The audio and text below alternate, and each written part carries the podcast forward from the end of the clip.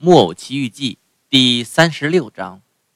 匹诺乔正要游向海岸的时候，突然觉得爸爸骑在他肩头上，半只脚浸在水里，一个劲的哆嗦。这可怜的人像发疟疾似的。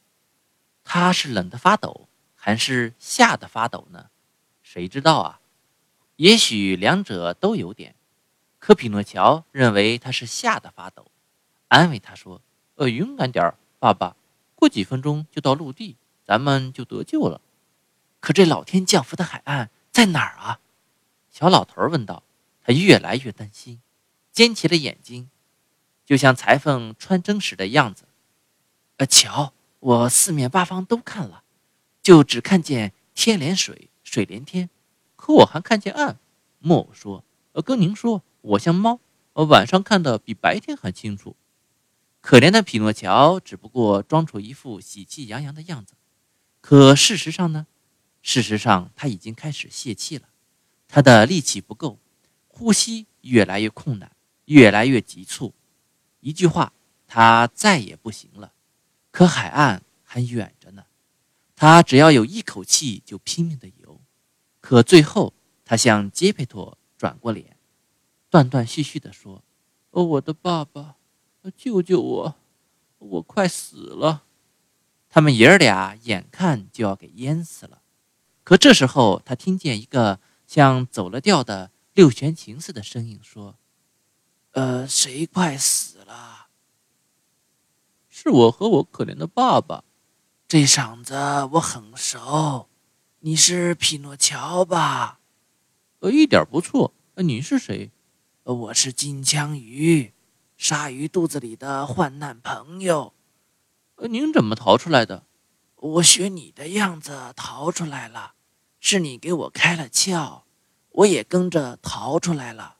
我的金枪鱼，你来的正好，我求求你，你像爱你那些小金枪鱼那样救救我们吧，要不我们就完蛋了。我很愿意，衷心愿意。你们俩快抓住我的尾巴，让我带你们走。只要四分钟，我就可以把你们送到岸上。诸位可以想象得到，杰佩托和匹诺乔马上接受邀请，而不是抓住金枪鱼的尾巴，而是骑在它的背上，觉得这样更舒服些。呃，我们太重吗？匹诺乔问。呃，重，一点不重。我只觉得身上不过有两个贝壳。金枪鱼回答说：“他身强力壮，像匹两岁的马似的。”到了岸边，匹诺乔第一个跳上岸，帮他爸爸也上了岸。然后他向金枪鱼转过身来，用感激的声音对他说：“哦，我的朋友，你救了我的爸爸，我都不知该说什么话来好好谢你，至少得让我亲亲你。”表示我对你永世不忘的谢意。金枪鱼把嘴露出水面，匹诺乔跪在地上，无比亲热地亲了一下他的嘴。可怜的金枪鱼，他有生以来还没有人这样真心真意地热爱过他。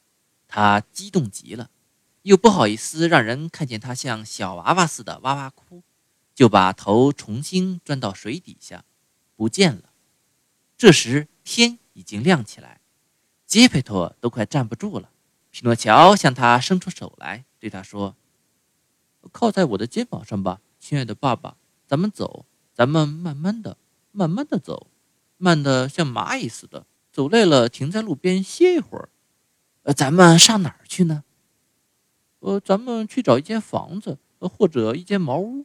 到了那里，人们会做好事，给咱们口面包吃，呃，给咱们点儿干草，睡一觉。”还没有走上一百步，他们就看见两个丑八怪正在路边乞讨。这就是那只猫和那只狐狸。不过这一回，他们的样子变得认不出来了。诸位只要想象一下，那只猫以前拼命装瞎眼，这会儿真瞎了；狐狸很老很老，毛几乎都脱掉，变成了滩皮，连尾巴也没有了。说起来。是这么回事，这个恶贼到了穷困潦倒的地步，有一天不得不把他漂亮的尾巴卖给了流动商贩。流动商贩把它买去做佛尘。哦，匹诺乔，狐狸哭也似的叫道：“呃，做做好事，施舍点儿给我们两个可怜可怜的残废者吧。”呃，残废者吧。猫跟着又说了一遍：“再见吧，假善人。”木偶回答说：“我上过一次当，如今再不上当了。”呃，相信我们吧，匹诺乔。呃，我们如今又穷又倒霉，都是真的。呃，都是真的。猫跟着又说了一遍：“穷也是活该。”你们记住这句老话吧。呃，抢来的钱财不会致富。再见了，假善人。呃，可怜可怜我们吧。呃，可怜我们吧。呃，再见了，假好人。记住这句老话吧：不义之财带不来幸福。呃，不要抛弃我们。不要抛弃我们。猫跟着又说了一遍：“呃，再见，假善人，记住这句老话吧。呃，偷邻居上衣的人，此时连自己的衬衫也没有。”匹诺乔这么说着，就同杰佩托安静的继续赶他们的路。他们又走了百来步，看见田野当中的小道尽头有座漂亮的小屋，用干草搭的，顶上盖着瓦。这小屋总住着人，匹诺乔说：“咱们上那儿去敲门。”他们就走过去敲敲门。“谁呀？”里面有人说：“呃，是一个可怜的爸爸和一个可怜的儿子，没吃没住的。”木偶回答说：“把钥匙转一转，门就开了。”还是那声音说：“匹诺乔转了转钥匙，门开了。”他们进屋，这里看看。那里瞧瞧，一个人也没见。哦，屋子的主人在哪儿啊？匹诺乔惊奇地说：“哦，我在上面。”爷儿俩马上抬头看天花板，看见会说话的蟋蟀在一根梁上。哦，我亲爱的小蟋蟀，匹诺乔很有礼貌地向他行礼说：“你这会儿叫我你的亲爱的小蟋蟀了，对不对？可你记得那时候为了把我赶出你家？”你用一个木锥扔我吗？呃，你说的对，小蟋蟀，你也赶我吧，也用木锥扔我吧。不过可怜可怜我这可怜的爸爸，呃，我可怜爸爸，也可怜儿子。我向你提醒我受到过的虐待，为的是告诉你，在这个世界上，只要可能就要待人有礼貌。那么在必要的时候，人家也会怀抱我们，待我们有礼貌。呃，你说的对，小蟋蟀，你回报的对。我要记住你给我的教训，可你告诉我，你怎么买来这座漂亮的小屋子？这小屋子是一只可爱的山羊昨天送给我的。这山羊长着一身漂亮极了的天蓝色羊毛。这山羊上哪儿去了？匹诺乔急着想知道，赶紧问道：“我不知道它上哪儿去了。嗯，它多早回来？永远不回来了。昨天它伤心的离开，咩咩的叫，像是说。”可怜的匹诺乔，我再也看不到他了。鲨鱼这会儿终把他给吃掉了。他真这么说？那就是他，就是他，是就是我亲爱的小仙女。匹诺乔嚎啕大哭着叫道。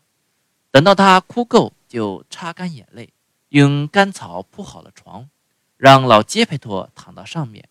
接着他问会说话的蟋蟀：“呃，告诉我，小蟋蟀，呃，哪儿能给我可怜的爸爸？”弄到一杯牛奶呢。离开这儿三块田的地方，有个种菜的叫江椒，他有好几头奶牛。你上他那儿，就能讨到你要的牛奶了。匹诺乔听了，就上种菜的江椒那儿去。种菜的问他：“啊，你要多少牛奶？我要满满一杯。一杯牛奶一个子儿，先给我钱。可我一个子儿也没有。”匹诺乔回答说。觉得又难为情又难过，啊，不行啊，我的木偶！种菜的回答说：“呃，你一个子儿没有，我就一滴牛奶也不给。”没办法，匹诺乔说着就要走。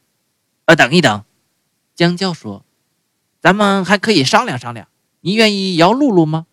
呃，什么叫露露？这是一个木头装置，它把水从井里提上来浇菜。呃，我来试试看。那么你抽上来一百桶水。我就给你一杯牛奶。哦，好。香蕉把木偶领到菜园，教他怎么摇露露。匹诺乔马上动手干活。可他还没把一百桶水提上来，已经从头到脚都是汗了。他有生以来还没有这么劳累过。啊，姚露露是个重活，种菜的说，一向是我的驴子做的，可今天这头可怜的牲口要死了，您带我去看看行吗？啊，行。匹诺乔一走进驴棚，就看见一头驴子直挺挺躺在干草上，又饿又累。已经一点力气也没有了，匹诺乔仔仔细细地看着他，心慌意乱地想到：“可我认识这头驴子，它的脸我很熟悉。”他向驴子弯下腰去，用驴子话问他说：“你是谁？”驴子听了这声问话，睁开垂死的眼睛，用同样的驴子话低声回答：“我我我是小灯芯。”他说着。重新闭上眼睛，死了。哦，可怜的小灯芯，匹诺乔低声说。接着，他拿起一把干草，擦掉他脸上流下来的一滴眼泪。而这头驴子你分文不花，却这么可惜它。种菜的说：“我买它花了不少钱，那又该怎样呢？”我告诉你，他是我的一个朋友。你的朋友？他是我的一个同学。什么？江娇哈哈大笑说：“什么？你有驴子做同学？书读的有多好，那就可想而知了。”匹诺乔听这话很不好意思，没有回答。他接过一杯还有点热的牛奶，回小房子那儿去了。从这天起，整整五个月功夫，他每天天没亮就起来，跑去摇露露，换来一杯牛奶。牛奶使他爸爸。虚弱的身体好起来了，可他对这还不满意，因此他又学会了边炒篮边炒筐，把挣来的钱花得很节省。除此以外，他还亲手做了一辆漂亮的座椅车，天气好就推他爸爸出去散步，让他爸爸呼吸新鲜空气。晚上他读书写字，他花了几个子儿，在林冲买了一本大书，封面和目录都没有。他就读这一本书，他写字用临时削的干树枝代替笔，因为没有墨水，就用干树枝蘸一小瓶桑子汁和樱桃汁。他这样有志于学习、干活和上进，不但使他体弱的父亲十分高兴，而且给自己攒起四十个子儿买新上衣。一天早晨，他对他父亲说：“哦，我要上附近市场给自己买一件小外衣。”一顶小帽子和一双鞋，等我回家。他笑着往下说：“哦我要穿的那么漂亮，您总得把我当做一位体面的先生呢。”他出门就兴高采烈地跑起来。忽然，他听见有人叫他的名字。他回身一看，是只漂亮的蜗牛打矮树丛里爬出来。“你不认识我了吗？”蜗牛说。“呃，又像认识，又像不认识。”住在天蓝色头发仙女家的那只蜗牛，你不记得了吗？那一回我下来给你照亮，你把一只脚插在门上了，你不记得了吗？哦，我都记得，我都记得。匹诺乔叫道：“呃，你快回答我，美丽的蜗牛，你把我的好心的仙女留在哪儿了？她在做什么？她原谅我了吗？她还记得我吗？她还爱我吗？”她离这儿远吗？我可以去看她吗？匹诺乔像开连珠炮似的，一口气说出了这一连串问话。可蜗牛还是老样子，慢吞吞地回答说：“我的匹诺乔，可怜的仙女躺在医院里了。我躺在医院里，太不幸了。她遭了那么多打击，生了重病，而只穷的连一口面包也买不起。真的。”哦，我听了你的消息，多么难受啊！哦，可怜的好仙女，可怜的好仙女。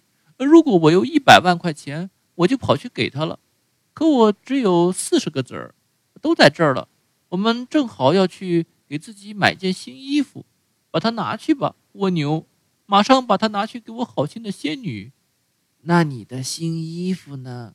新衣服有什么要紧？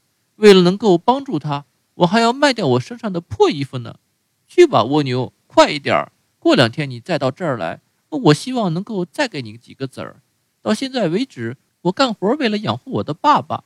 呃，从今以后，我每天要多干五个钟头活，为了也能养活我的好妈妈。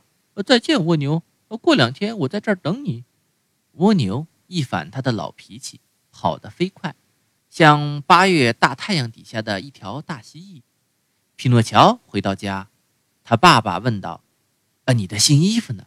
我找不到一件合身的，没法子，呃，下回再买吧。”这天晚上，匹诺乔不是十点上床，而是半夜敲了十二点才上床。他不是编八个篮子，而是编了十六个篮子。他一上床就睡着，他睡着了，好像梦见仙女，她是那么漂亮，微笑着吻了吻他，对他说。好样的，匹诺乔！为了报答你的好心，我原谅了你到今天为止所做的一切淘气事。孩子充满爱心，帮助遭到不幸的生病父母，都应当受到称赞，得到疼爱，哪怕他们不能成为听话和品行优良的模范孩子。以后一直这样小心谨慎的做人吧，你会幸福的。梦到这里，完了。匹诺乔醒来。睁大了眼睛。现在，各位想象一下，他这时候是多么惊奇，因为他醒来一看，他已经不是一个木偶，却变成了一个孩子，跟所有的孩子一模一样。他向四周一看，看到的已经不是原来那座小房子的干草墙壁，而是一个漂亮的小房间，装饰摆设的十分优雅。他连忙跳下床。看见已经放着一套漂亮的新衣服、一顶新帽子和一双皮靴子，对他再合适也没有了。他一穿上衣服，手自然而然地插进口袋，却掏出一个小小的象牙钱包，钱包上写着这么一句话：“天蓝色头发的仙女还给他亲爱的匹诺乔四十个铜币，并多谢他的好心。”他打开钱包一看。里面可不是四十个铜币，而是四十个金币，崭新的四十个金币，一闪一闪的发着亮光。匹诺乔去照镜子，他觉得这是另外一个人，他再也看不见原来的木偶，却看见一个聪明伶俐的漂亮孩子，栗色头发，蓝色眼睛，脸快活的像过祥林节。奇怪的事接二连三。匹诺乔已经给搞糊涂了，他们到底是真的呢，还是他张开眼睛在做梦？而我的爸爸呢？他忽然叫起来。他走进旁边一间房间，看见老杰佩托身体健康，精神抖擞，兴高采烈，跟早先一样。他又干起了他的雕刻老行当，正在精致地设计一个极其漂亮的画框，上面都是叶子、花朵。和各种动物的头，太奇怪了，爸爸，告诉我吧，这一切突然变化，那您说这是怎么回事呢？匹诺乔扑过去抱住他的脖子，亲着他问：“呃，咱家这种突然变化，全都亏了你。”杰佩托说：“为什么亏了我？因为孩子从坏变好，还有一种力量可以使他们的家换一个样子，变得快快活活的。原来的木偶匹诺乔，他藏在哪儿呢？”在那儿，基佩特回答说：“给他指指一个大木偶。这木偶从在一把椅子上，头歪到一边，两条胳膊耷拉下来，两条腿曲着，交叉在一起，叫人看了觉得他能站起来，倒是个奇迹。”匹诺乔转过脸去看他，看了半天，极其心满意足的心里说：“当我是个木偶的时候，我是多么滑稽可笑啊！”如今我变成一个真正的孩子了，我又是多么高兴啊！《木偶奇遇记》全篇就讲完了，明天我们开始新的故事。